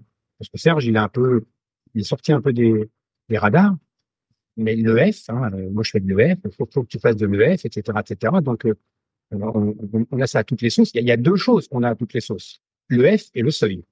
Ça, on, on nous en tartine de tous les pays. Tout le monde fait de l'EF et tout le monde fait du seuil. On, va en parler après du seuil. Ne me spoil pas tout de suite. Donc, euh, donc l'endurance. Alors, donc, euh, euh, le, l'EMA, l'endurance maximale aérobie, c'est moi c'est, c'est d'une logique implacable. Il y a la VMA, le développement de la puissance, c'est la VMA. Personne ne dit que la VMA c'est une allure unique. La VMA c'est 35%, 100, 100, enfin ceux qui font de la VMA, enfin je l'espère, balayent une zone, une zone dans laquelle on a des effets sur la consommation maximale d'oxygène sur la VO2 max. Le MA, c'est la même chose. C'est-à-dire qu'on s'est rendu compte, alors quand je dis on, moi et d'autres, que en fait, euh, entre 80 et 90% de la VMA, quand on balaye cette zone, on a une amélioration de l'endurance euh, aérobie, de l'endurance aérobie, donc de cette capacité d'utiliser une fraction. Imaginons que la, VMA c'est un gâteau. Ben, euh, l'endurance aérobie, en fait, si on, a un gros gâteau, si on veut courir vite, il faut qu'on soit capable d'utiliser la plus grosse partie possible de ce gâteau. C'est ça, en fait, l'endurance aérobie. Et euh, sachant que le gâteau, 100% euh, du gâteau, euh, c'est à peu près entre 4 et 6 minutes, mais c'est plutôt aux alentours de 5 dans, pour la moyenne des gens. Donc, si je cours 5 minutes, je vais utiliser 100% du gâteau. Si je cours 15 minutes, ben, je vais plus en utiliser que euh, 98. Si je cours une heure, 90, Donc, euh, l'idée, c'est que l'entraînement permet d'utiliser la plus grosse partie du gâteau, la plus grosse fraction possible en fonction de la durée de mon effort. C'est pour ça que je parle bien de durée d'effort. Euh, ne pas non plus trop partir dans tous les sens, mais attribuer un pourcentage de VMA à une distance, c'est pour moi un non-sens. On fait un marathon à 30% de la VMA, ça ne veut rien dire. On fait un, 10 km à 30% de la VMA, ça ne veut rien dire. Ça n'a aucun sens pour moi. Dire on court une heure à 30% de VMA, on court 30 minutes à 30% de VMA, on court deux heures à 30% de VMA, oui, en fonction de la durée de l'effort. Mais dire on court 30% de VMA, un marathon qui peut durer deux heures pour Kipchoge ou six heures pour, euh, pour les gens qui finiront le marathon de Paris, on ne peut pas courir entre 2 heures et 6 heures au même pourcentage de VMA. Enfin, je veux dire, c'est tout le monde comprend ça. Hein. Pourtant, c'est pas forcément ce qu'on peut, ce qu'on peut lire partout. Mais tout ça pour dire qu'il faut faire très attention à ce qu'on, à ce qu'on lit. Et donc, euh, l'EMA, l'endurance aérobie, se développe en courant à des intensités entre 80 90% de la, la VMA. Donc, on va améliorer cette, cette capacité de, d'utiliser, d'utiliser la fraction de VO2 max qui est, qui est possible. Et on peut évaluer ça. Alors, on peut évaluer ça avec. Euh, alors, en fait, cette vitesse qui décroît. Ah, tu me coupes hein, si, si je suis trop. Non, non, non, c'est hyper intéressant pour moi. Je t'écoute. Cette, cette, cette vitesse qui décroît, on peut imaginer. Imaginons que c'est une pente, une pente qu'on descend. Plus on perd de temps au fur et à mesure que le temps des forces s'allonge, plus on ralentit, plus cette pente est accentuée. Moins on ralentit, plus cette pente est proche de l'horizontale, sachant qu'on ne peut pas avoir une pente horizontale. On ne peut pas courir cinq minutes aussi vite que, on ne peut pas courir dix minutes aussi vite que cinq, on ne peut pas courir une heure aussi vite que dix, donc la pente, elle est forcément négative. La vitesse décroît en fonction du temps, c'est inexorable, tout le monde sait ça. Et cette pente, elle se mesure. Elle se mesure en prenant des performances. on va aligner des points et on va trouver cette pente. Et cette pente, c'est l'indice d'endurance. Donc c'est Perronnet qui a bien euh, bien expliqué tout ça. Cette pente, en fait, euh, qui est négative, elle, peut être calculée en reliant des points. Alors le point, ça peut être un test de BMA, un 5 km, un 10 km, un SMI. On va relier les points, on va relier le, et, on va avoir une, pente, un indice, un indice qui va être négatif. Donc moins plus votre chiffre est important, moins vous êtes endurant. Si vous avez une pente très accentuée, moins 9, vous n'êtes pas endurant. Améliorer votre endurance aérobie. Euh, on, alors, c'est pareil, une fois de plus, hein, le, terrain nous montre ça. Un coureur qui fait euh, une heure une au SMI et qui fait deux heures dans le marathon, bah, il n'est pas endurant. Il n'a pas travaillé sur l'endurance. Un coureur qui fait, et on en voit dans tous les pelotons, un coureur qui fait, moi, je faisais 33 minutes au SMI, euh, 33 minutes au d une, une 11 au SMI. Les coureurs qui faisaient 33 au d et une 11 au SMI, il n'y en avait pas beaucoup. Ceux qui faisaient 33, ils faisaient plutôt une 14, une 15. Euh, ceux qui faisaient une 11 au SMI, ils faisaient pas tous 2h30 au marathon. Ils faisaient plutôt de 35, de 40, voire même. Voilà. Donc, c'est ça, en fait, l'indice d'endurance. C'est ça, la pente. Moi, au fur et à mesure que les distances s'allongeaient, j'étais de plus en plus fort. Donc, j'avais une grosse endurance aérobie, à la fois naturelle, comme la VMA, comme la VMA, max, mais je l'ai aussi beaucoup, euh, beaucoup travaillé. C'est pour ça que cette notion, euh, elle, elle, est importante pour moi. Alors, pourquoi je l'ai appelé EMA? C'est comme VMA, vitesse maximale aérobie, endurance maximale aérobie. Pourquoi, on l'appelle, pourquoi je l'appelle pas seuil? Parce que le seuil, c'est une vitesse unique. Et l'EMA, c'est une zone dans laquelle il faut travailler pour améliorer son endurance, comme la VMA, c'est une zone dans laquelle il faut travailler pour améliorer sa puissance. Puisque tu me lances sur les seuils, tu as fait un excellent article que j'ai partagé sur Instagram la dernière fois sur les seuils.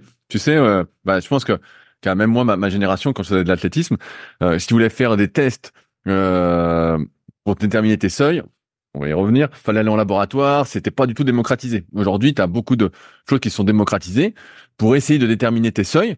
Et donc, en fonction de la méthodologie que tu vas utiliser, tu vas arriver à des valeurs un jour J, le jour du test, dont beaucoup après vont se servir pour s'entraîner et déterminer les allures. Que, penses-tu de tout ça?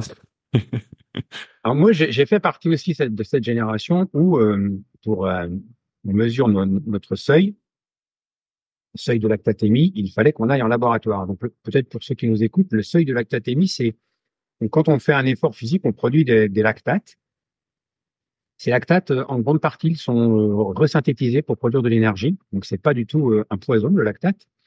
Le cœur est le premier utilisateur de lactate, donc c'est un gros consommateur de lactate. Et donc les lactates augmentent au fur et à mesure de l'augmentation de la vitesse de course. Et à un moment, un moment donné, cette augmentation, elle se fait en flèche, c'est-à-dire que la courbe qui augmente de manière régulière, d'un seul coup, elle augmente je vais pas dire à la verticale, mais presque. Et ça, ça a été constaté physiologiquement. Hein. C'est pas, c'est pas, enfin, je veux dire, je, ne remets pas ça en cause. Ça existe. Hein. Il y, a, rien à dire là-dessus. À un moment, on a cette courbe de lactatémie qui augmente euh, brutalement. Et donc, euh, le seuil, c'est ça. Le seuil anaérobie, c'est le moment où euh, donc euh, le corps produit plus de lactate qu'il n'en réutilise.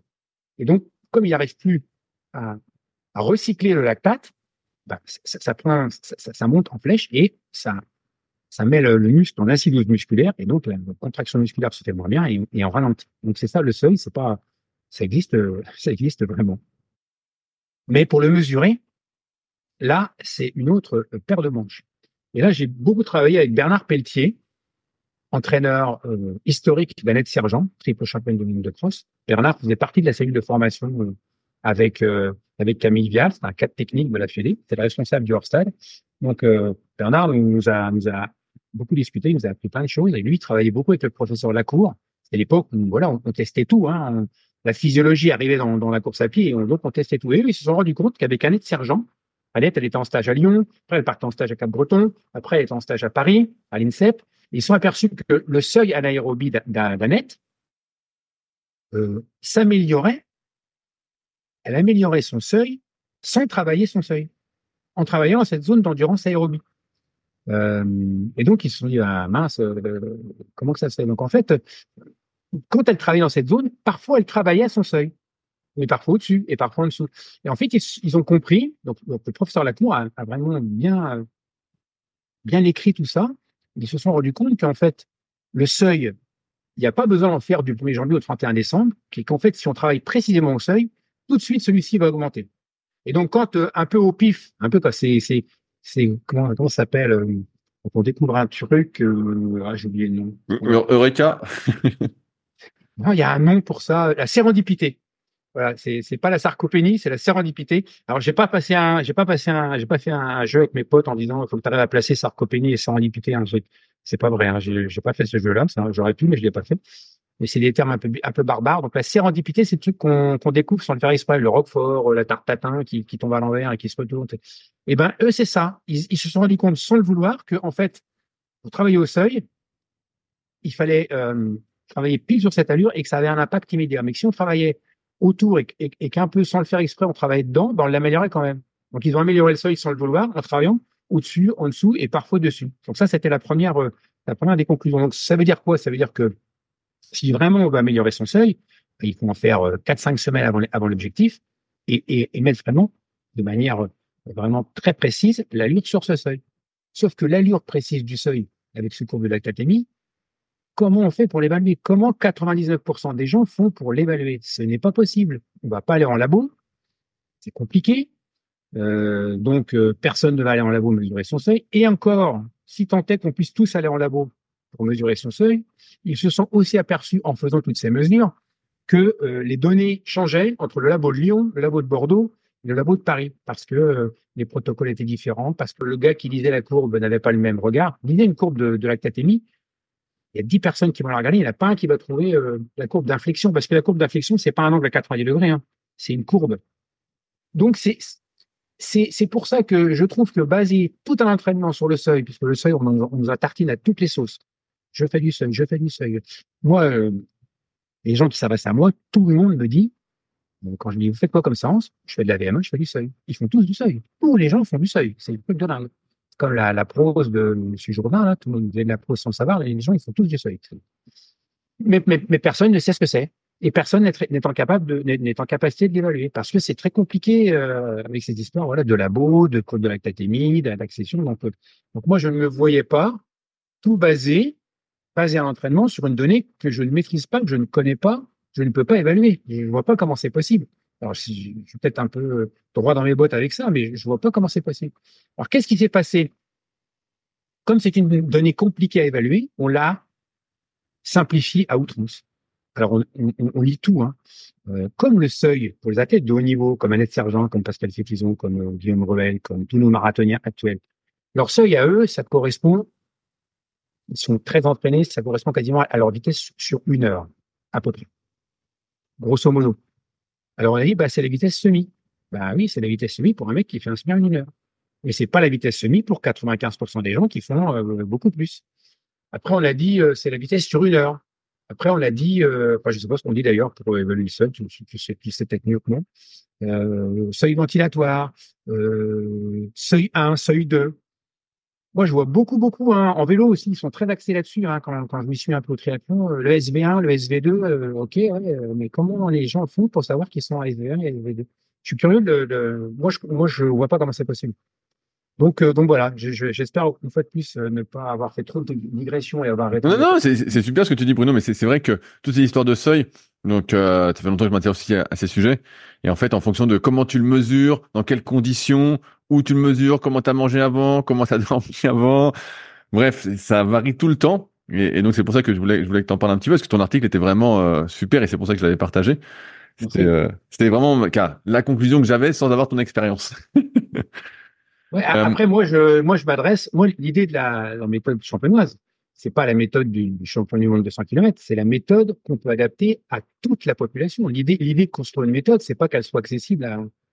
Euh, j'aime bien faire des comparaisons avec les voitures. Moi, je, moi, j'aime, moi, je veux, je veux être un garagiste qui, qui soit capable de régler une Ferrari, mais aussi une deux chevaux. Euh, même si maintenant il n'y a plus de deux chevaux. Voilà. Euh, l'entraîneur qui n'entraîne que des Ferrari, peut-être qu'il peut se servir du seuil parce qu'il a à sa disposition tellement d'outils oui, euh, il a affaire à des professionnels qui, qui n'ont ça à faire. Il a un labo pas, loin de chez lui. OK, pas de problème. Qu'on fasse ça. Euh, je suis pas contre l'entraînement scientifique, bien, bien au contraire.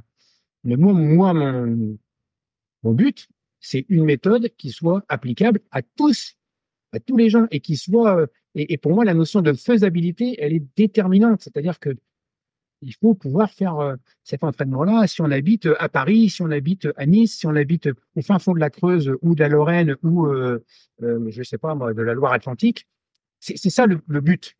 Et, donc, il faut bien trouver des outils qui soient facilement utilisables. C'est ça, en fait, le, le. Et c'était ça la gageure. Et c'était ça qui était, parce que trouver une méthode pour entraîner un gars à l'athlète de haut niveau, c'est hyper facile d'entraîner. Ah, franchement, euh, c'est vraiment facile. Hein. Faut pas croire que les gens qui entraînent les athlètes de haut niveau, c'est des, des, des, champions d'entraînement. Hein. C'est tellement facile.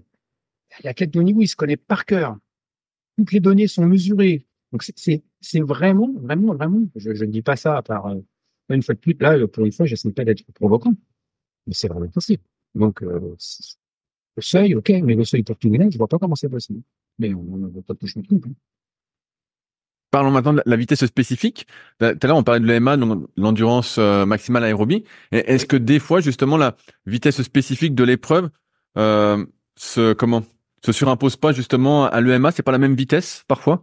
Si, exactement. C'est tout à fait ça. Parfois, elle se confond. La vitesse spécifique. Donc, c'est ce que je dis toujours quand, je fais des interventions ou, quand on des stages quand j'explique la méthode. Pour faire simple, VMA entre 95 et 100, je dis bien pour faire simple. VMA entre 95 et 60% de la VMA. Entre la 105 jusqu'à 95, on est dans la zone de développement de la puissance aérobie. Développement de l'endurance aérobie entre 80 et 90%. Voilà. Entre les deux, 95, 90. Il y a Véronique Billa aussi qui a beaucoup, beaucoup, beaucoup travaillé là-dessus. Il faut aussi que je lui rende hommage. Véronique a beaucoup, beaucoup travaillé sur ça, a beaucoup vulgarisé toutes ces choses-là. Et donc, Véronique, elle explique bien qu'entre 90 et 95, on est dans une zone un peu transitoire. On est entre le MA et la BMA. On développe plus trop la puissance aérobie, pas vraiment l'endurance aérobie, on est un peu entre les deux. Donc, hein, si on s'imagine, 105-95 puissance aérobie, 95-90 zone un peu transitoire, va ensemble. 90-80 EMA, endurance maximale aérobie. Et en dessous, on est sur, sur des, des allures qui n'ont pas un gros impact sur la performance. Donc, en dessous, peut-être 75, 70, un peu, on se rapproche des allures de footing. C'est intéressant, hein.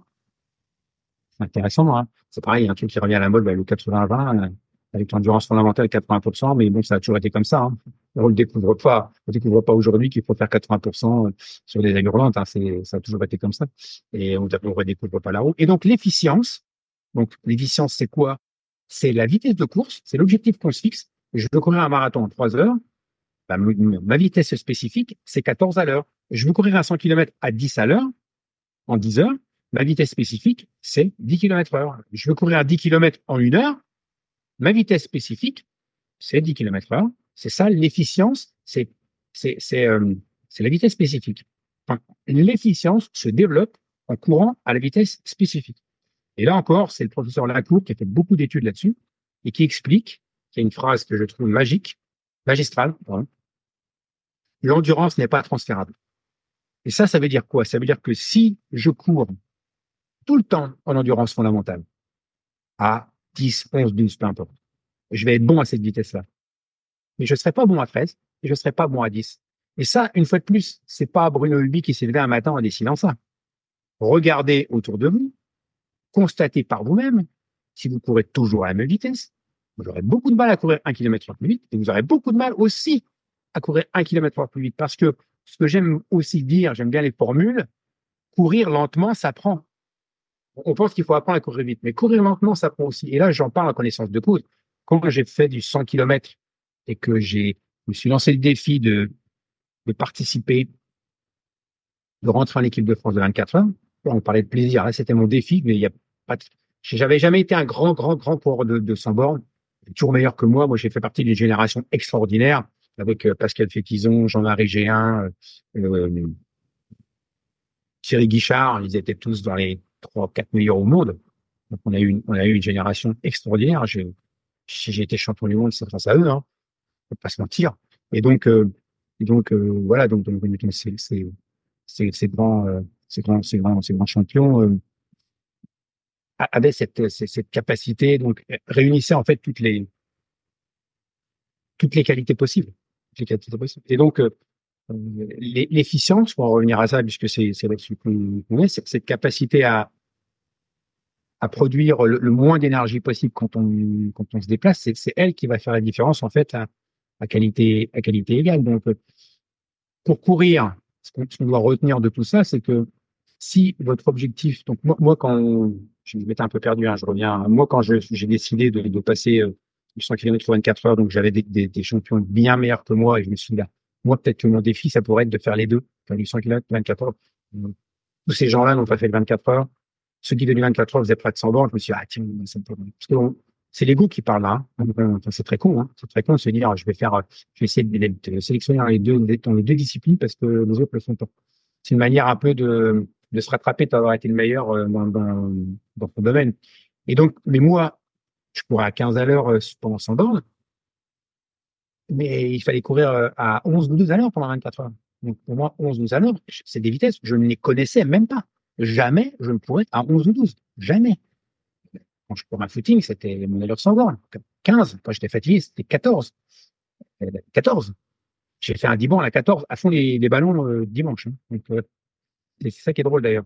Donc voilà, donc euh, euh, donc apprendre à courir lentement, ça a été une vraie démarche que j'ai dû entreprendre et ça, ça m'a servi. Parce que maintenant, quand j'entraîne des gens, je leur dis attention, courir lentement, ça prend. Donc l'efficience, c'est ça, c'est cette capacité à répéter l'allure spécifique. Le corps humain est tellement bien fait. J'ai beaucoup fait de comparaisons avec la voiture, mais euh, le corps humain, il est bien fait. On n'est pas des voitures, nous. La voiture, elle s'use. On s'en sert. A une fameuse pub. Mais nous, le corps humain, il s'use pas. Et, on le sait maintenant de plus en plus. Hein. Euh, moi, quand, j'ai fait du samband, on m'a dit qu'il va te fracasser. Maintenant, on a compris que non, c'est pas ça. Ce qui fracasse, c'est de ne rien faire. Faire, ça, ça, ça entretient. Le corps, il s'adapte à l'usage. Et donc, euh, ça vient sans doute de nos, de nos ancêtres, hein, euh, chasseurs-cueilleurs, qui couraient du matin au soir. On a cette capacité, nous, les êtres humains, on n'est pas très bons par rapport aux autres animaux, mais on a cette capacité de pouvoir courir pendant des heures et des jours de manière comme ça, presque. Il n'y a, pas beaucoup d'êtres vivants capables, capables de. Et donc, euh, c'est en forgeant qu'on devient forgeron. Et ben, c'est en courant à vitesse spécifique qu'on améliore sa vitesse spécifique. Et les mécanismes qui se mettent en place de foulée, d'adaptation, qui font que si on répète une allure, on va être plus économe et on va donc dépenser moins d'énergie. Donc, courir précisément à la vitesse de course, à l'objectif qu'on se fixe, c'est pour moi, et c'est peut-être ça aussi qui, qui différencie des, des, autres méthodes, et c'est la combinaison des trois qui, qui fait fonctionner, mais c'est quelque chose qu'on a tendance à oublier. Moi, je vois beaucoup de gens qui disent, bah, alors je vais courir là, mon objectif, c'est de courir à 12, alors je vais courir à 13, comme ça, je courir à 12, ça sera facile. Bah non, ça marche pas comme ça.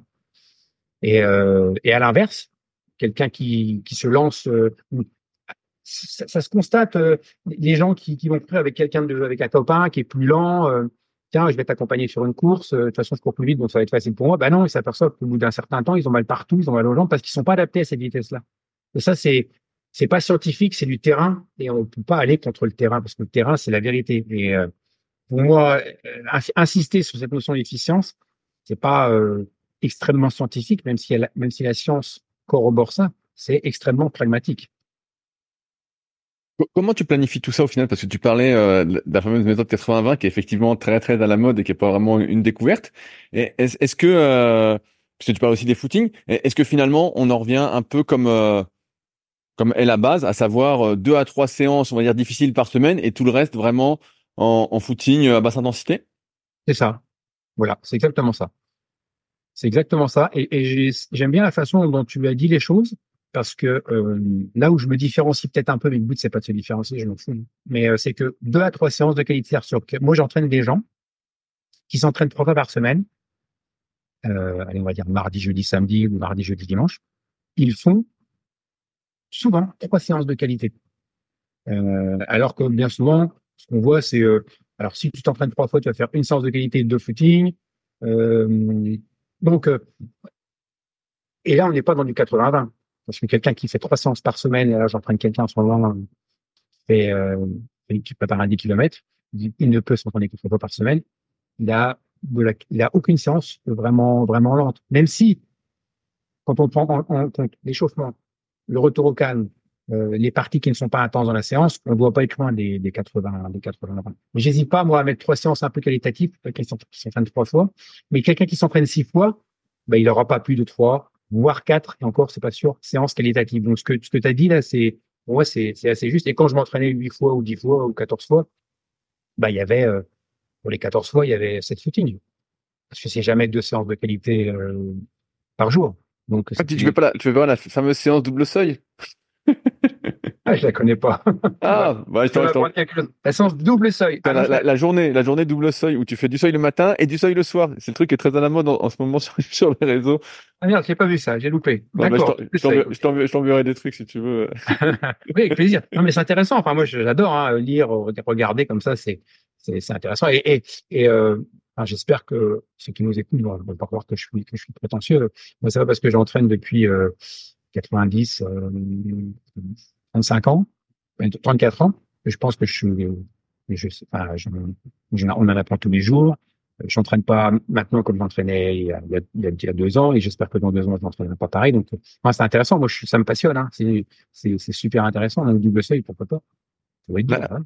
J'aimerais venir euh, sur euh, la partie triathlon parce que j'ai vu qu'après tu t'étais mis euh, au triathlon et euh, tu t'es pas mis de, de main morte. Parce que finalement, tu as, donc euh, t'as as commencé, euh, donc j'ai bien suivi l'histoire. Euh, tu coachais en entreprise et donc on t'a mis un peu au défi de le faire avec les employés que tu préparais. Ouais, c'est ça. Ouais. Et, et après, tu as fini sur donc sur ton site, tu as, tout le récit et tu as fait l'Embrunman aussi. Donc qui est un qui est l'un des plus durs, tu vois. Peut-être qu'il y a le Northman qui est un peu plus dur, mais sinon c'est quand même costaud. Et, et donc qu'est-ce que c'est que cette histoire? Parce que j'ai vu que tu nageais euh, comme une pierre un peu? non, pas un peu. ouais, j'ai vu comme une pierre. J'ai vu que tu avançais pas du tout. Et, euh, et, donc je me suis dit, bah, euh, comment tu t'es mis, comment tu as réussi à te motiver pour le triathlon, même si c'était un défi, voilà, par rapport à, à, ton travail? Parce que là, c'était complètement différent de ce que tu avais toujours fait. Alors, à moins que tu aies fait beaucoup de vélo aussi en cachette pendant que tu courais, tout ça. Mais c'était, et en plus, tu t'es mis à faire ça alors que tu avais déjà plus de 55 ans, si je dis pas de conneries. 60, 60. 60 ans, ah ouais. Donc, tu vois, donc tu as appris, entre guillemets, à nager et à faire du vélo, autant que peut se faire à cet âge-là, à un âge tardif. Oui, c'est ça. Alors, euh, pour la petite anecdote, mais parce que je pense que ça a un, intérêt pour nos, pour nos auditeurs, pour tes auditeurs, euh, quand j'étais gamin, quand j'étais cadet, avant d'aller en sport-études, j'avais deux licences. J'avais une licence course à pied et une licence vélo. C'était la pédale chalaire. Mais à l'époque, c'est pas compatible les deux, les deux sports. C'est intéressant de dire ça parce que je pense que ça, ça permet à, ceux qui nous écoutent de, de voir un peu l'évolution. Pour ça, c'est hyper intéressant. Moi, quand j'avais 15 ans, on me disait tu choisisses parce que c'est pas compatible. Si tu fais du vélo, ça va pas aller avec euh, la course à pied. Et si tu fais la course à pied, ça va pas aller avec le vélo. Donc, on ne faisait pas les deux. Ce n'était pas euh, envisageable. Donc, j'ai j'étais pris en sport-études. Le vélo, ben, il y avait du matos, ça coûtait un peu d'argent. Je me suis tourné vers le vers la course à pied, mais j'étais j'étais pas mauvais en, en, vélo. J'en ai fait trois quatre ans et je me débrouillais plutôt plutôt pas mal. Mais bon, je pense que c'est parce que j'ai un gros moteur. Je, n'aurais jamais été professionnel non plus. Hein, mais donc je me débrouillais plutôt pas mal. Mais effectivement, euh, c'était interdit de faire les deux. Et après, quand euh, on a on a parlé de c'est Bernard Faure, à qui je fais un petit coucou aussi, qui, qui a commencé à parler de l'entraînement croisé, de faire les deux. Moi, je m'entraînais euh, en course à pied et, et c'était pas du tout c'était un peu à la mode. Alors Bernard, lui, c'était aussi, c'était aussi VO2. C'était un peu à la mode dans les magazines, mais à, à, à haut niveau, personne ne faisait les deux. C'est-à-dire que les, coureurs, ils. Euh, c'est un peu marketing, mais, euh, même les entraîneurs, même les, athlètes que Bernard entraînait, il connaît, ouais, il, il, il, faisait, il faisait que de la course à pied. Donc, euh, donc moi, je fais partie d'une génération où j'ai complètement arrêté le vélo, mais complètement quoi. Je faisais plus jamais de vélo. Et donc, euh, donc je suis parti d'un niveau euh, un niveau très, très, très, très faible en vélo. Et, et ça, ça, me fait écho, quand je, quand je dis ça, ça me fait écho à, à ce que j'ai dit tout à l'heure en disant, euh, je me suis lancé sur 100 km parce que j'avais plus rien à perdre. Et ben, l'histoire du triathlon, c'est un peu la même chose. Moi, je disais toujours, euh, on me disait, ah bah, tu faire du triathlon. Et moi, je disais toujours, non, non, bouffer du carrelage, franchement, c'est pas mon truc. Voilà, c'est ça ta phrase. Exactement, dans ton article, c'était ça. mais, j'aime bien me moquer de moi comme ça. Euh, enfin, vraiment, tu vois, ce qu'il faut ressortir de ça, c'est bah, ton talent dans ta bouche cette fois avant de parler, parce que parce que voilà, il faut jamais dire euh, Fontaine, je ne boirai pas de ton eau, parce que maintenant j'adore aller nager. J'avance toujours pas plus vite, ou à peine mieux, ou à peine, mais je vais nager encore deux fois par semaine. J'adore ça et je bouffe du carnage maintenant et, et ça m'apporte aussi. Euh, mais à 64 ans, ça m'apporte d'autres choses. Ça m'apporte euh, une amélioration sur le plan des sensations, c'est bon pour la pour la plasticité cérébrale. J'apprends donc je progresse donc c'est c'est motivant. Et en fait c'est ça qui a été un peu le qui a été un peu le moteur. C'est euh, moi quand quand j'ai dû euh, accepter de faire euh, l'Alpha Ironman de Nice et que j'avais dix mois à pour le faire, mais j'étais mais j'étais pétri de peur. J'avais peur, mais, mais mais vraiment peur quoi.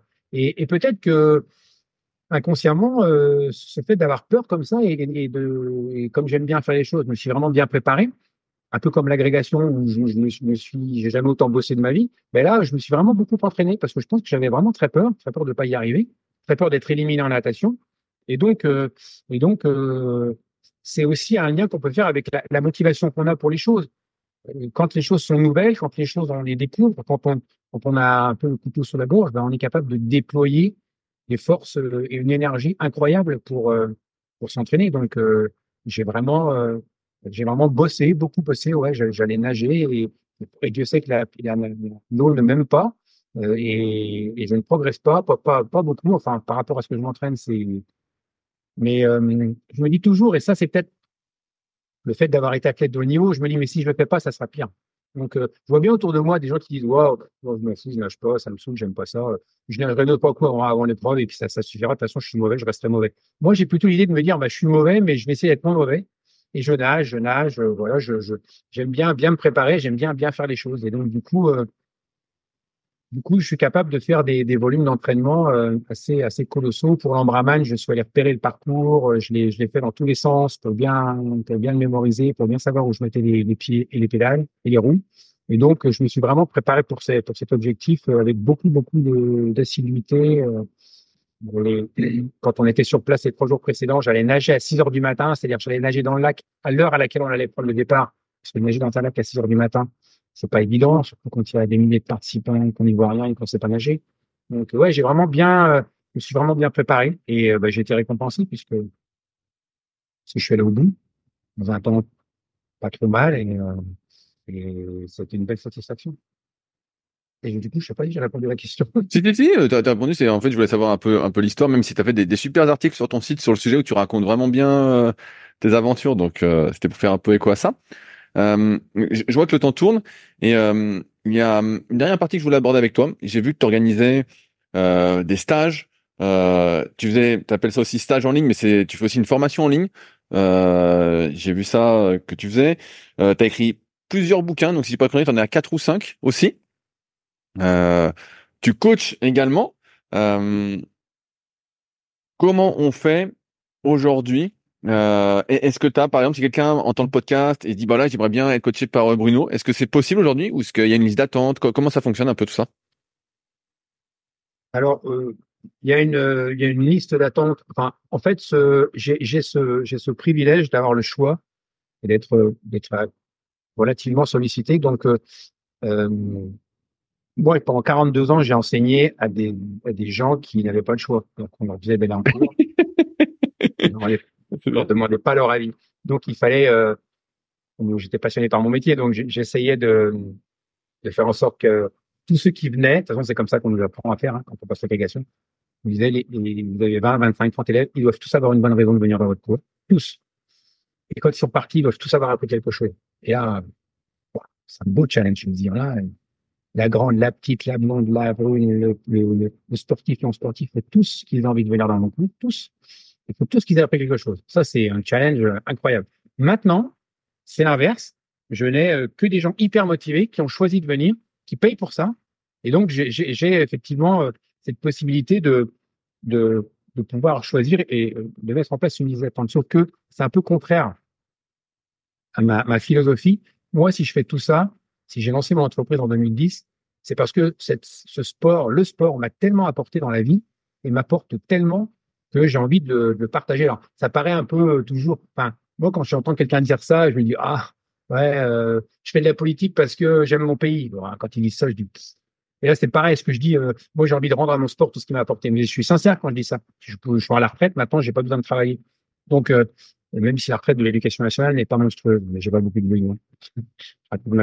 donc, en fait, pour être plus sérieux, j'ai vraiment envie de rendre. Et, euh, et moi, tous les freins qu'on m'a mis en me disant non, tu fais pas de 100 km, tu vas te tuer, ou non, non, bah, le, le triathlon, tu sais pas nager. Moi, j'ai envie que si Bruno Hubi peut permettre aux gens de, franchir le pas, de leur donner confiance, de se lancer, je suis le plus heureux des hommes. Il n'y a pas de meilleur remerciement que quelqu'un qui a franchi la ligne et qui, euh, et qui est heureux. Donc, euh, je, je, dis rarement non. Et, euh, et je pars du principe que si je dis oui, ben, je me lève à 6 heures du matin pour bosser s'il faut. Je travaille samedi, dimanche s'il faut. Euh, je, voilà, si je m'engage, je, je, le fais. Et c'est souvent des, des, beaux projets, des gens qui s'adressent à moi. Peut-être parce que justement, il y a tous ces freins de se dire, bah, bon, lui, il n'entraîne que des bons, donc je m'adresse pas à lui. Faut payer, donc bah, sur Internet, tout est gratuit, je vais prendre du gratuit. Donc, du coup, j'ai cette, cette chance, ce privilège.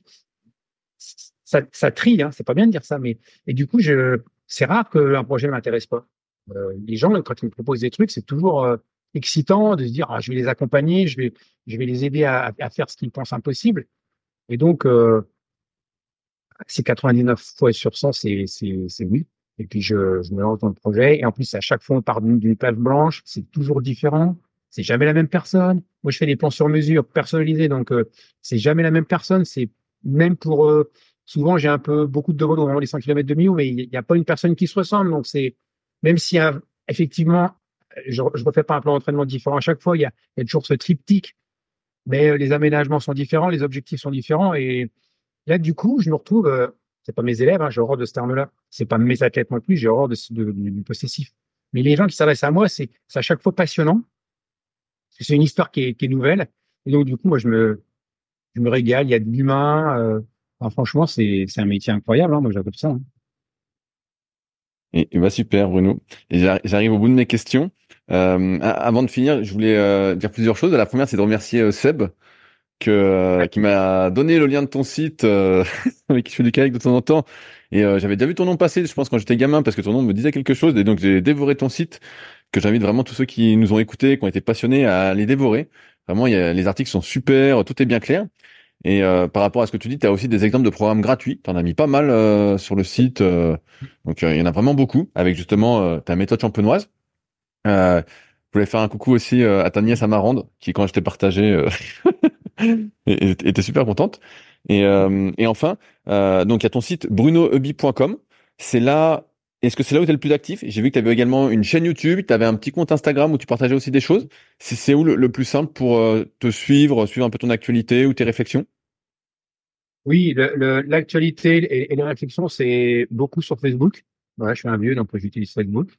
Donc c'est à ton nom Facebook, c'est Bruno Hubi directement? C'est ça. Il y, a, il y, a, deux comptes. Il y a un compte perso, Bruno Hubi, donc là où je partage juste un peu personnel, et puis un compte un peu plus pro qui s'appelle Bruno Hubi Conseil, où là on, je reste, j'essaye de rester quand même quelque chose d'un peu plus, un peu plus professionnel. Après, c'est vrai que la chaîne YouTube, il y a énormément de, contenu bah, parce que c'est un bon moyen aussi de, partager. J'ai fait pas mal de, vidéos, des petites capsules de, podcasts, euh, et puis les articles sur le site. Pareil, c'est pour pour partager aux gens, c'est pour voilà ceux qui veulent savoir ce que c'est que euh, l'OMA, la VMA, ils tapent VMA EBI, Bruno EBI sur internet. Google est, Google est notre ami. Il suffit de taper Bruno EBI, hein, H E U B I sur euh, sur internet, sur un moteur de recherche, et puis on va tomber sur le site, on va tomber sur la chaîne YouTube. Tout ça, pour moi, c'est prétexte à, à partager.